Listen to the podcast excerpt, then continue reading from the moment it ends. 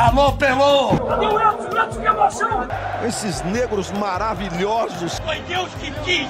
Mas tem o Lodum, sim. como, é, como, é que não, como é que não tem o Lodum?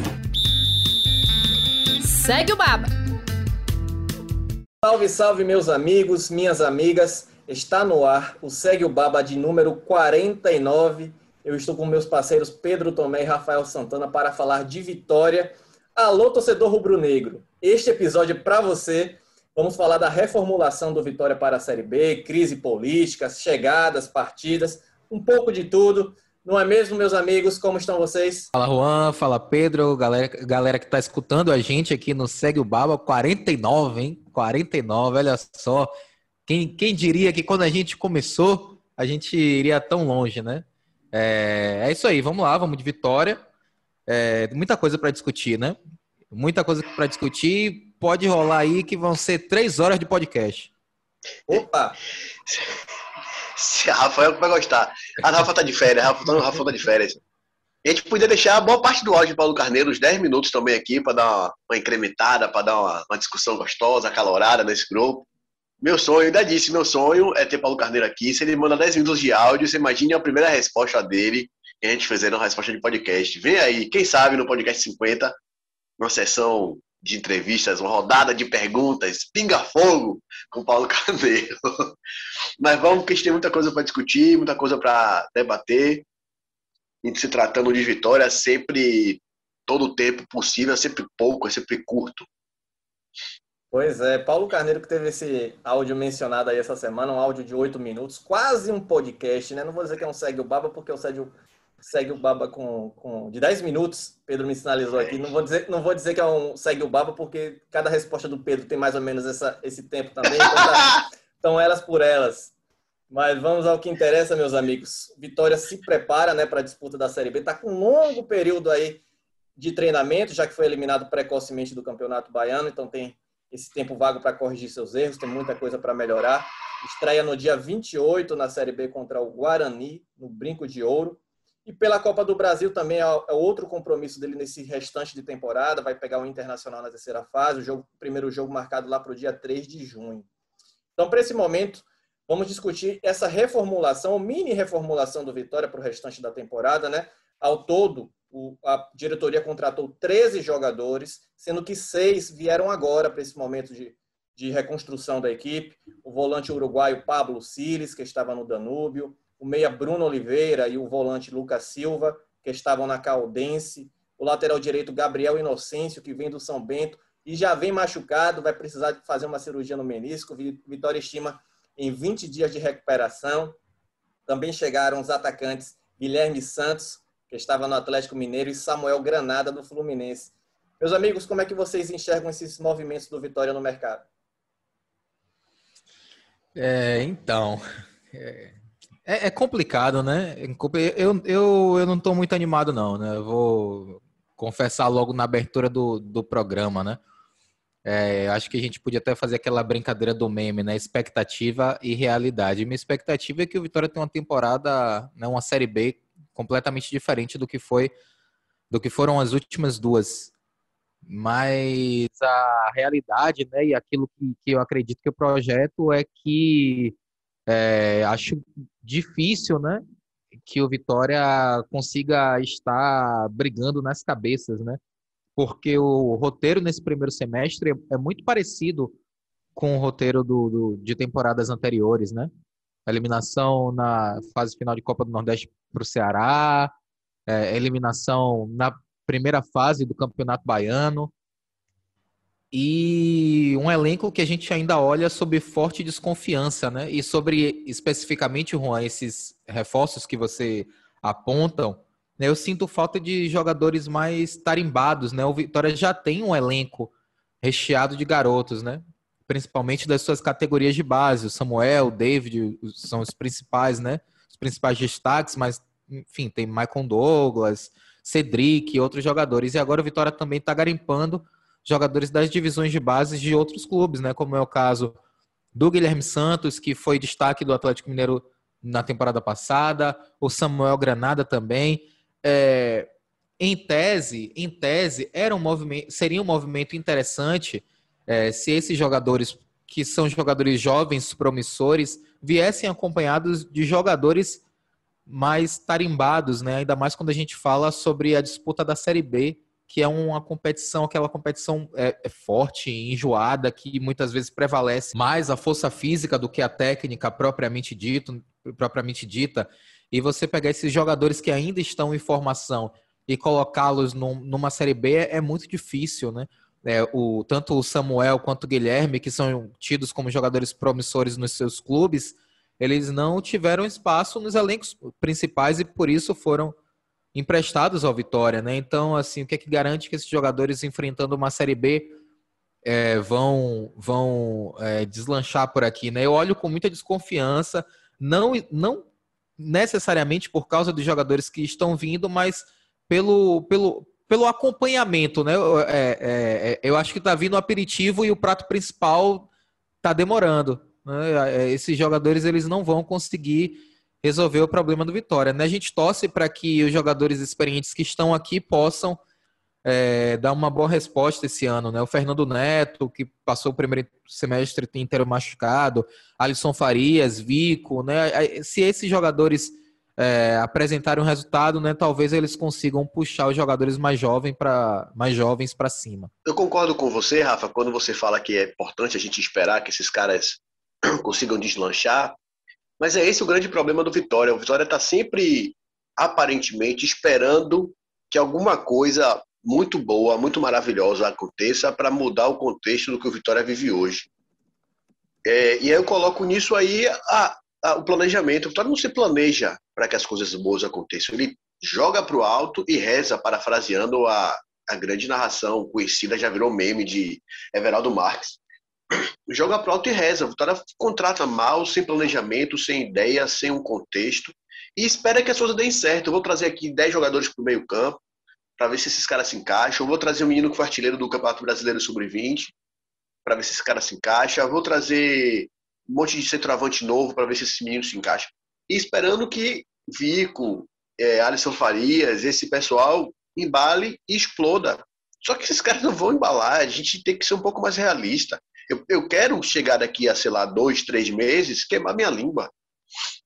É, mas não vejo mais, não vejo margem de crescimento para esse time do Vitória.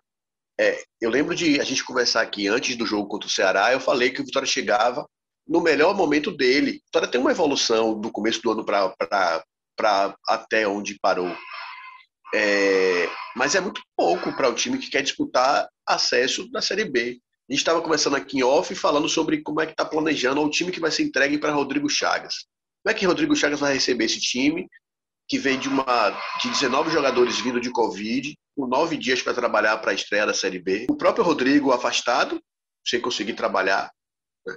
E aí ele tem agora, vamos contabilizar e nomear os jogadores que ele tem só para o meio campo é, se eles mantiver, se o Rodrigo mantiver o time dele para a base, ele vai ter hoje, ele joga com um volante de contenção, né, o Guilherme Rede, ou Gabriel Bispo, e mais um, ou jogam os dois, enfim, são, é sempre um volante mais de contenção, saindo mais para o jogo e o meia. Para fazer essas duas funções aqui, de primeiro volante e segundo volante, segundo homem, ele tem hoje Pablo Siles, Lucas Silva, Maicon Douglas, Paulo Vitor, João Pedro, Guilherme Rede, Fernando Neto, Cedric e Gabriel Bispo. Tem nove jogadores para disputar duas funções. É óbvio é muito legal que você tem concorrência, mas se você tem nove para dois, você cria no mínimo um desconforto para sete, oito jogadores, pelo menos. É, seis jogadores, que dois vão jogar, um vai sair, mas é, é desconfortável. Essa galera sabe que não vai jogar. Esse pessoal sabe que não vai jogar. E trouxe o Pablo Siles, que parece ter a mesma função de Fernando Neto. Fernando Neto era titular do time, mas não jogou no começo do ano. Aí Fernando Neto, que teve contrato renovado no começo do ano passado, no começo da Série B do ano passado, ele já teve contrato renovado.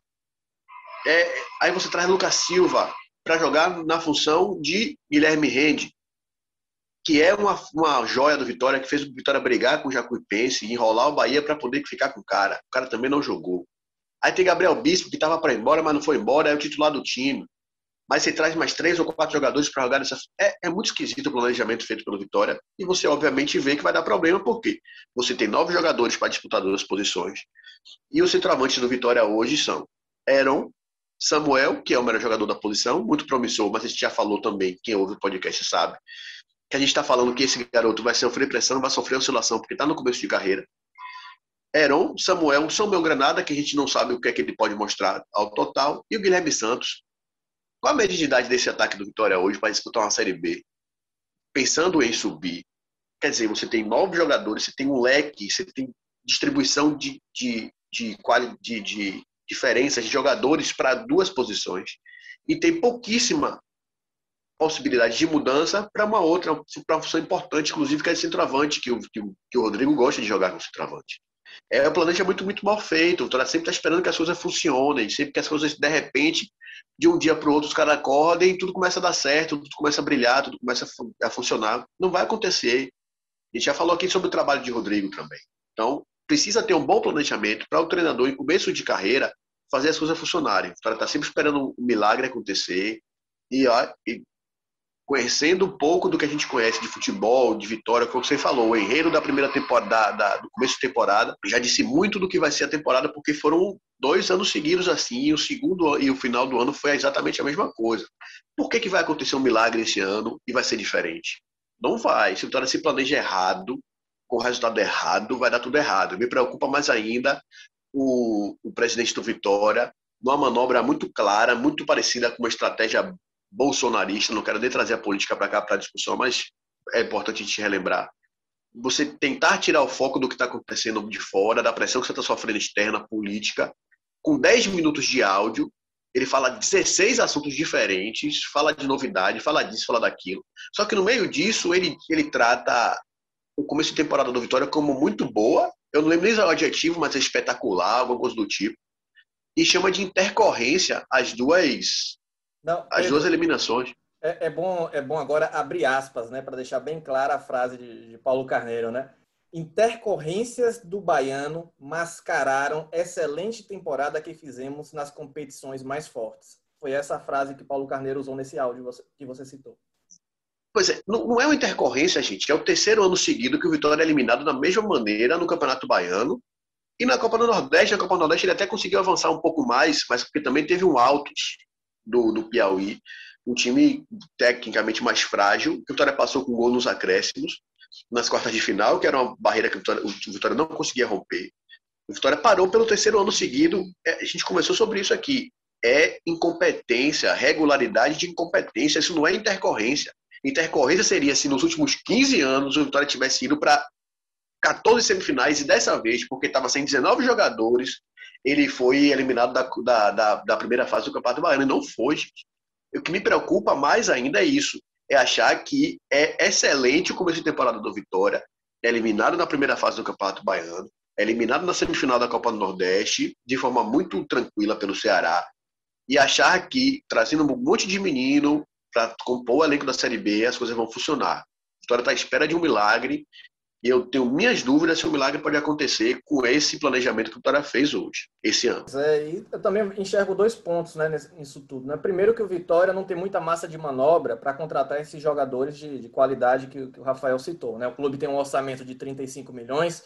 A gente lembra que no ano passado o orçamento era de 52 milhões e você tem que ser engenhoso.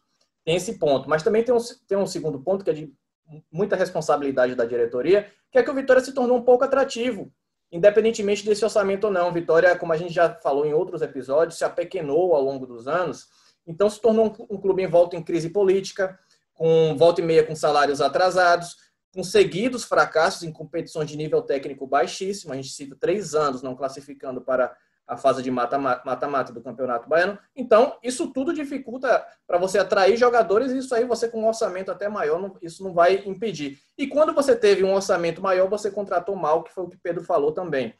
Eu queria também é, é, estender a discussão aos jogadores que podem sair do Vitória. Né? A gente lembra que o clube também se desfez de alguns atletas nesse momento de temporada, até para para ganhar espaço no elenco. O Juan Nascimento foi emprestado para o Atlético Mineiro, o Juan Levine foi emprestado para Jacuipense. O Aníbal Vega deve sair do Vitória também, tá, deve retornar ao Palmeiras, um jogador que chegou, não disse a que veio. É, o Gabriel Dias e o Ed Carlos também foram emprestados para a Caldense. Muito se, é, se, ventilou sobre outras saídas, uma delas do Alisson Farias, do zagueiro João Vitor e do Van. Ao longo dessa semana eu, eu conversei com o Alex Brasil, diretor do Vitória, ele me disse que esses jogadores não estão saindo do Vitória. Botafogo negou que tivesse procurado o Alisson Farias. O empresário do João Vitor também disse que não tem nada sobre a saída dele. Eu queria saber de vocês como vocês enxergam os jogadores que estão aqui. Quem deveria ficar, quem deveria sair mais, alguém que já, já deu, já não tem mais espaço nesse elenco do Vitória para essa Série B, que já deu, rendeu o que tinha que render e não foi suficiente. É, desses caras que você falou aí, Juan, eu acho que, assim, talvez o Van, mas eu acho que o Van não, não é o, problema do Vitória, porque o Van, ele é aquele jogador regular, aquele jogador que nunca vai muito bem, nunca vai muito mal, né? Ele sempre entrega aquilo que se espera dele, defensivamente ali. É... Mas, assim, se você parar para analisar que num elenco forte você tem é, dois jogadores no mínimo por posição, e aí depois você pode, né, em caso de é, uma fatalidade, você perder os dois, você puxar um jogador da base. Vitória tem hoje o Raul Prata, que é o titular absoluto da posição, e tem o Cedric, que está jogando como volante, mas que é lateral de origem, então talvez, assim, se for para aliviar a folha. Mas acho que, repito, acho que o Van não é o problema do Vitória. Aí vamos ao Alisson Farias. Alisson Farias é eu não me, eu não me desfaria do Alisson Farias, né? Não, não, eu não faria isso. Não faria isso jamais. Porque ele é tecnicamente o, o melhor jogador desse Vitória, né? O que acontece com o Alisson Farias é, é tá além do campo, né? O Alisson Farias, antes de se machucar na temporada passada, ele mostrou que era um jogador de qualidade. É, e aí pouco teve chance de jogar no, no ano passado por causa das lesões e depois fi, é, ficou fora de forma, demorou para voltar à forma dele. Só que agora eu, eu, eu fico muito em dúvida da, da vontade do Alisson Farias de estar aqui. Eu não estou conseguindo enxergar a vontade do Alisson Farias de estar aqui. Eu acho que ele está ele tá o tempo todo assim de cara feia, de, de má vontade. Quando faz, faz o gol, aí bota a mão no ouvido, né? Pede para calar a boca, né? Ou seja, errado, errado são os torcedores que estão reclamando da, né, do, do, pouco futebol que ele tem apresentado. Então a grande questão é essa. Eu não, eu, eu não ia me desfazer do, do Alisson Farias, não, mas o quanto é que ele quer estar aqui e o quanto o fato de ele não querer estar aqui afeta o elenco. São coisas que precisam ser levado, levadas em conta. É, além do que, eu não tenho conhecimento da folha salarial do Vitória, mas eu imagino que seja o maior salário do elenco. Se não o maior, é, tá ali no top 3. Então, o quanto uma saída por empréstimo é, aliviaria os cofres do clube. Mas se você pensar em termos, é, em termos de entrega técnica, é, talvez fosse um tiro no pé você abrir mão de um jogador como Alisson Farias, que pode ser importante para você, né, se você consegue recuperar esse atleta. É... Eu, o que eu sei é o seguinte: o, o, o, Rodrigo Chagas parou de relacionar o Alisson Farias, né? A, na, naquele momento ali de reta final de, de, de Copa do Nordeste Campeonato Baiano, ele parou de, de relacionar quando foi perguntado, se eu não me engano, foi você que fez essa pergunta, né, Juan? É, o que, que tinha acontecido, por que ele não relacionou o Alisson Farias? Ele falou questão técnica e tática, mas não entrou em detalhes. O que me faz acreditar que é uma questão de comportamento. Não foi questão técnica, técnica e tática, foi uma questão comportamental. Então eu acho que o Vitória tem esse abacaxi na mão para descascar. É, analisando os prós, os prós e os contras, é, eu acho que vai passar muito pela decisão do próprio Rodrigo Chagas. O Rodrigo Chagas olhar e dizer: eu tenho capacidade de recuperar esse atleta e fazer com que ele sinta a vontade de vestir a camisa do Vitória. Ok, deixa ele aí. Se o Rodrigo Chagas acha que não e vai ficar colocando o cara, não vai relacionar ele, um jogador da, da capacidade do Alisson Farias, é melhor emprestar e não precisar arcar com um salário com um salário alto, né? Você acaba desonerando sua folha. Vamos por partes. Van para mim, joga em qualquer time de Série B hoje. É um lateral útil em qualquer time da Série B. Se o cara tá pensando em dispensar Van, tá errado. Ponto. Não tem o que discutir. É, se o Raul Prata, que é o titular, mais experiente, mais cascudo, uma liderança técnica e tática desse time, é, mental também, é, você precisa ter um cara que vá fazer. O Vitória passou por isso ano passado. Né? O Vitória tinha 500 laterais e voltava, mas sempre acabava, acabava com o Van como titular, dando da posição. Indiscutível, como você falou, não vai muito bem, mas também não vai muito mal, entrega bem, ele faz, tem um espírito de Série B. Acho que qualquer time da Série B contrataria Van para ser lateral direito, pelo menos reserva dele. Se você, com um campeonato de 38 rodadas, jogo atrás de jogo, tem, tem hora que emenda jogo três vezes por semana, às vezes a Série B, você precisa de um elenco grande e que você tenha confiança, você tem que ter um cara como o Van. Ponto. Aníbal, não sei nem porquê, o Vitória trouxe. Não, o cara não conseguiu jogar. Quando Samuel. Samuel foi o que mais foi sacrificado no, no, nos rodízios, né? Fisicamente está sendo muito bem, muito novo, está muito inteiro. Aníbal praticamente não conseguiu ser o reserva, nem assim, pô, não vou tirar o não descansar Samuel hoje para ver se o Aníbal joga. Não conseguiu jogar. Teve a bola do jogo contra o Fluminense de Feira e perdeu um gol horroroso. Né? Esse não pensa nem duas vezes. Alisson Farias, eu faria o Farias da mesma maneira. Eu não pensaria duas vezes. Então, só para não ser injusto, vou relembrar aqui. Estamos esperando o um grande momento da liderança técnica que o Alisson Farias é. Beleza. Alisson Farias tem há dois anos no Vitória. Gente tinha falado isso de uma outra vez quando ele mandou a, a, a torcida calar a boca, a torcida, a imprensa, não sei quem foi que ele mandou ficar em silêncio, esperar. A gente falou que ele não tinha nem 50% dos jogos do Vitória. Qual foi o grande momento de Alisson Farias no Vitória? Ele teve dois grandes jogos contra o Doce Mel, que ele fez dois gols, na, na, o jogo que o Vitória foi eliminado no ano passado. E teve um golaço que ele fez, se eu não me engano, foi contra o River do Piauí. O jogo foi 4x1, 5x1, 6x1, não lembro. O Vitória deu uma goleada no River do Piauí ano passado, ele fez um golaço. Ponto. Depois disso, o que foi que Alisson. O primeiro semestre de 2020, eu acho que foi bem.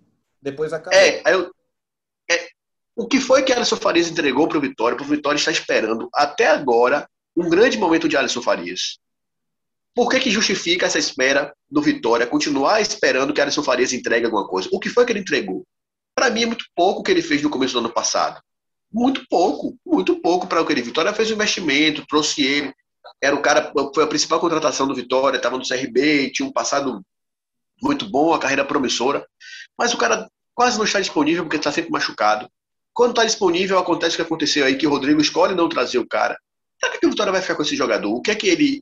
O que é que acontece de diferente? É esse, é esse milagre que o Vitória está esperando? É o cara que não entregou absolutamente nada em pouco mais de 50 jogos. Eu não sei se ele conseguiu fazer 50 jogos em dois anos pelo Vitória.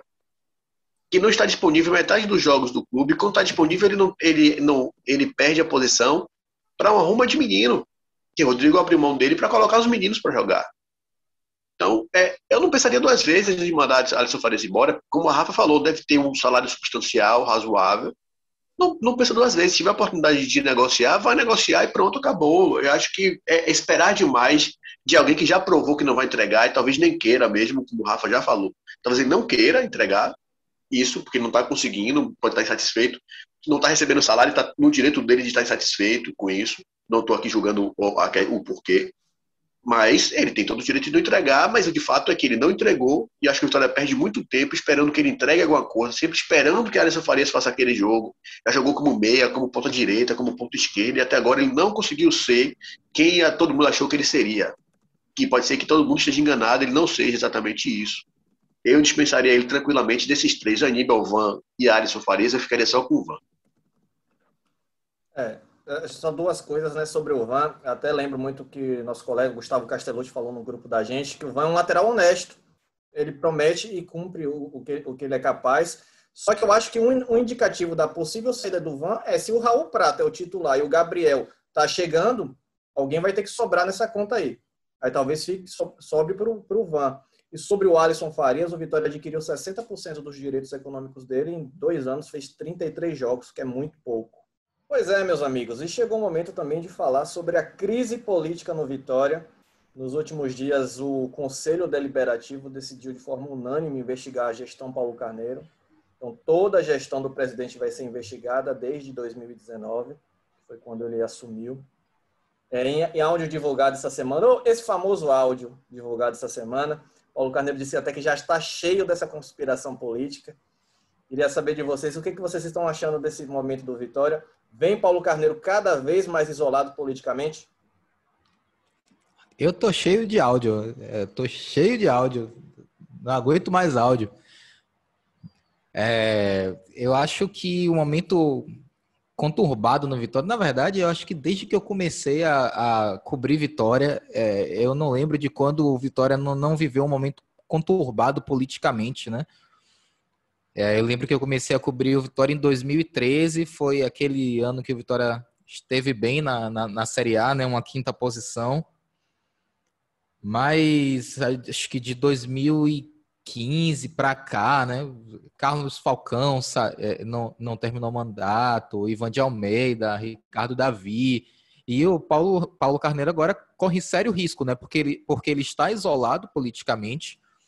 É, estão atacando o Paulo Carneiro de todos os lados. E quando eu falo atacando, não significa que eu acho que estão é, é, atacando de maneira indevida, não. É, é, é só um fato mesmo, né? Ele está isolado e ele está sendo atacado. É, se, se justamente ou não, a gente vai poder né, é, tomar ciência com desenrolados fatos. agora, o que eu tenho certeza é que isso é, dentro de campo influencia muito, né? Influencia muito. Tudo que acontece ali no, no, no extra-campo acaba passando para dentro do elenco também, né? É, não, não é exclusividade do, do Vitória gerido pelo Paulo Carneiro, isso aconteceu também na gestão, nas gestões dos outros presidentes que tiveram ali a, a, o comando perturbado e que acabaram saindo.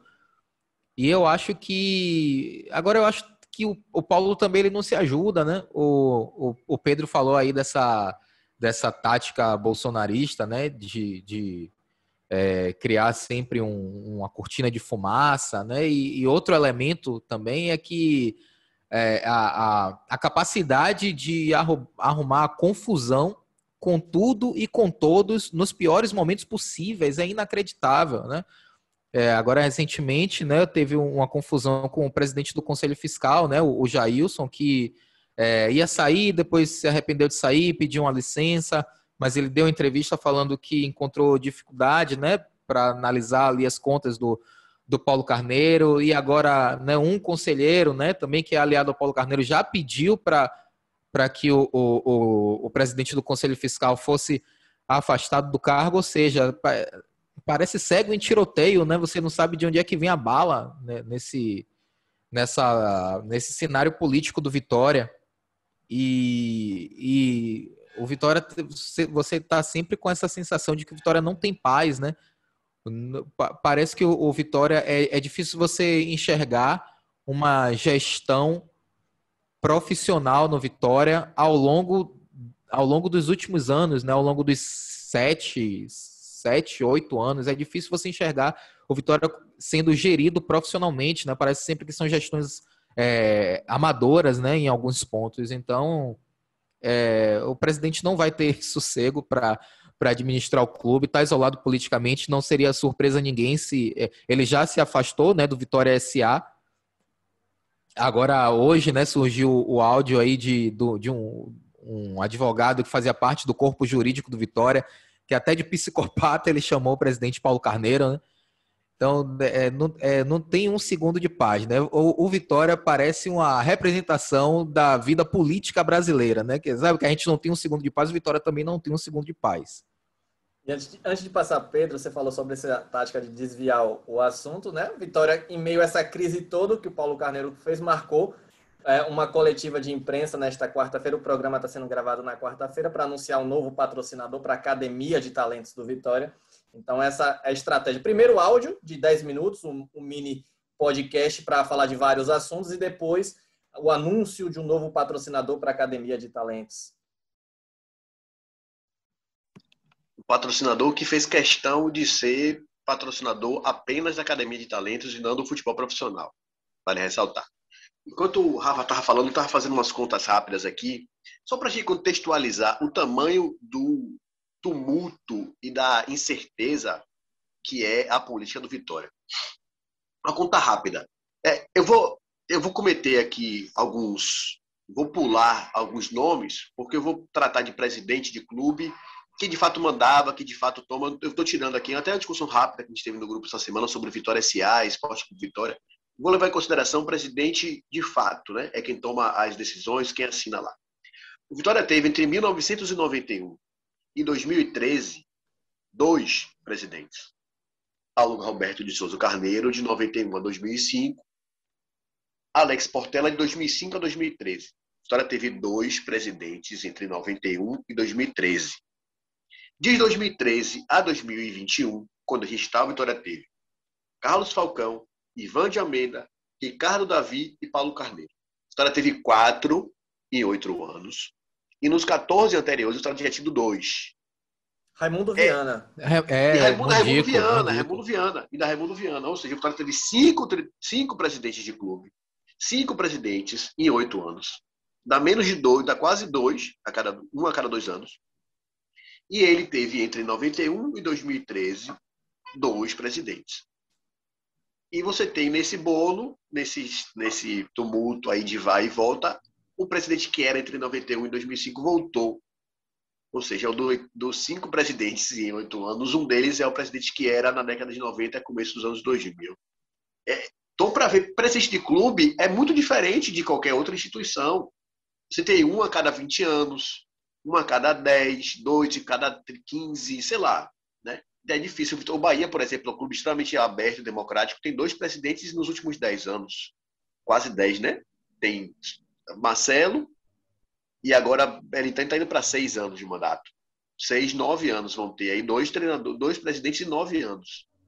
Então são quase dez anos, dois presidentes. A Vitória teve cinco nos últimos oito. É estranho, é, é estranho, mas é assim, é, é uma política esquisita, a política do Vitória, mas é uma política do Vitória. Isso é muito, muito claro do Vitória. O Vitória é um pouquinho, um pedacinho de Brasil, foi o que a Rafa falou, um pedacinho de política do Brasil, porque é assim, quem está no poder, está no poder. Quem está fora, quer derrubar quem está no poder. Você não tem uma oposição que fala assim, vamos se unir, vamos, vamos unir o grupo aqui, vamos, vamos fazer esse clube grande.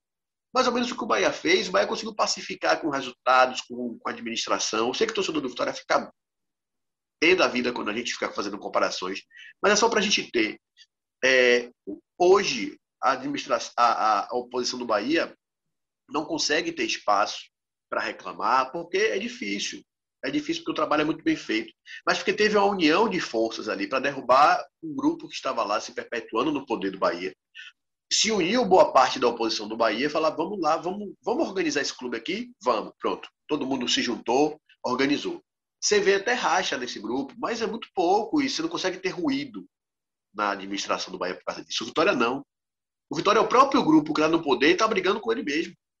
Paulo Carneiro entrou numa coalizão gigante que seria quase o centrão da, do, do, do, da nossa política brasileira, juntou todo mundo e conseguiu brigar com o centrão.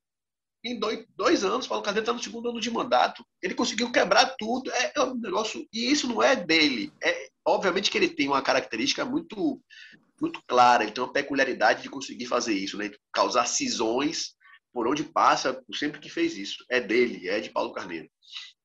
Mas, é, ao mesmo tempo, não é só por ele. Qualquer outro presidente do Vitória tem esse problema também. Então, é muito esquisita a política do Vitória, muito, muito, muito esquisita. Não vou defender o, o presidente Paulo Carneiro, obviamente, mas as acusações que foram imputadas a eles nem sequer têm denúncia. Foram baseadas em matérias da imprensa. Eu confio muito, inclusive, nos materiais que foram publicados pelo Bahia Notícias. Confio muito. E a gente conhece as figuras que trabalham no Notícias, conhece Glauber, é um, é um cara de, de muita, muita competência. Mas é, não é assim que funciona. Não é baseado em denúncias da imprensa que a gente vai abrir uma investigação e aí afasta o presidente do, de, um, de um elefante branco, quase que o, o Vitória S.A. é. E, de fato, não tem nada de, de, de, de concreto nesse afastamento. Você afasta ele do Vitória S.A. Beleza. Você causou um tumulto, boa parte da torcida deve ter imaginado o quê? Pô, o presidente do Vitória está afastado. Não, o Paulo Carneiro está lá, está liberando todos os dias, assinando cheque, recebendo salário, mandando, demandando, apresentando o patrocinador que vai botar dinheiro no clube, apresentando projeto novo de escolinha a longo prazo. É, é, é muito estranho. A política do Vitória é muito danosa para o próprio Vitória. Eu vou, a gente falou isso, acho que na, na última edição que pelo menos que eu participei, a gente falou sobre o problema que é o Vitória ainda achar que é um clube de bairro, ainda é um clube gerido pelas famílias, quando não é mais. Há muitos anos o Vitória não é mais. O Vitória já foi um clube de Série A, já foi um clube respeitadíssimo, quer atrair investimento, quer atrair jogadores, atrair empresários para fazer negócios. Você tinha jogadores que vinham de São Paulo, do Rio, vários jogadores de fora, do Nordeste, quase todos os jogadores, os meninos vinham para cá porque queriam fazer parte da base do Vitória. Vitória já não é mais isso. Vitória foi grande a esse tamanho. A, a, a, cabeça da política do Vitória ainda era de que o clube era um clube lá da, da Vitória, do Corredor da Vitória, da elite baiana, da, da elite soteropolitana. Mas não é mais. O Vitória se apequenou, virou um clube modesto, de meio para baixo de tabela de Série B, mas ainda assim é muito maior do que a política rubro-negra acredita que seja. Que as famílias, né, do que meu pai trabalhou aqui, porque meu avô foi conselheiro, eu sou conselheiro vitalício, porque isso, porque aquilo. Acabou isso. É uma empresa, é um, um clube que precisa de, de resultado dentro de campo, fora de campo, precisa gerir dinheiro, você tem milhares de reais, milhões de reais passando todos os meses dentro de uma empresa. Você não pode ter uma empresa que tem um fluxo de caixa de, de um orçamento de 35, é muito pouco para futebol. Mas 35 milhões de reais, um orçamento só para você gastar na sua, na sua, sua atividade fim. 35 milhões de reais não pode ser, não pode ser gerido de forma tão amadora e tão familiar se a gente pode dizer assim. Vitória precisa ser um pouquinho mais profissional e essa política do Vitória é danosa única e exclusivamente para o clube que está perdendo cada vez mais a paciência e a, a, a, a paixão do torcedor, o que é mais preocupante nessa questão toda. Não à toa está com apenas 6 mil sócios, né? Que é muito pouco. Eu vou encerrar esse episódio perguntando a você de casa, né? Quem não sabia que seria assim? Quem não sabia que com a possível eleição de Paulo Carneiro a, a gestão não se transformaria nesse, nisso tudo? Um presidente com perfil centralizador envolto em outras mentes que tem muita influência dentro do Vitória. Quem não sabia? Eu aposto que se você fizer uma reflexão lá no início, em 2019, quando Paulo Carneiro se candidatou, com, essas, com esses ex-presidentes dando suporte, se isso não aconteceria algum dia. E aconteceu, estamos vendo como é que o Vitória está nesse momento. Meus amigos, Encerrando mais um podcast, agradeço demais a participação de vocês e torço para dias melhores no Vitória, episódios mais tranquilos, quem sabe um dia. Também estou esperando por isso, viu? É sempre que a gente vai falar de Vitória e analisar a Vitória, a gente sempre acaba é, saindo até irritado, né? a, gente, a, gente, fala tão mal aqui que a gente acaba ficando irritado. Mas, enfim, é, é, apesar, de, apesar de tudo, né? Espero que o Vitória tenha uma boa jornada na, na Série B, que começa no dia 28 de maio contra o Guarani. Valeu, galera, um abraço. Eu não vou dizer que eu espero, porque eu não espero, eu torço para que as coisas melhorem, mas não espero que as coisas melhorem, não. Eu tenho medo, inclusive, de que as coisas piorem a ponto da gente ficar mais irritado e ter que fazer aqui um podcast pior, com notícias piores ainda do Vitória. Não espero, mas torço, torço por dias melhores para ver se melhora a nossa, nossa vida rubro-negra. Galera, um abraço, obrigado pela companhia, até a próxima. Que o torcedor do Vitória tenha, enfim, um dia de paz. Amigos, até a próxima, forte abraço. Alô, Pelô! Cadê o Edson? Edson, que emoção! Esses negros maravilhosos! Foi Deus que quis! Né? Mas tem o Lodum, sim. como, é, como, é que não, como é que não tem o Lodum? Segue o Baba!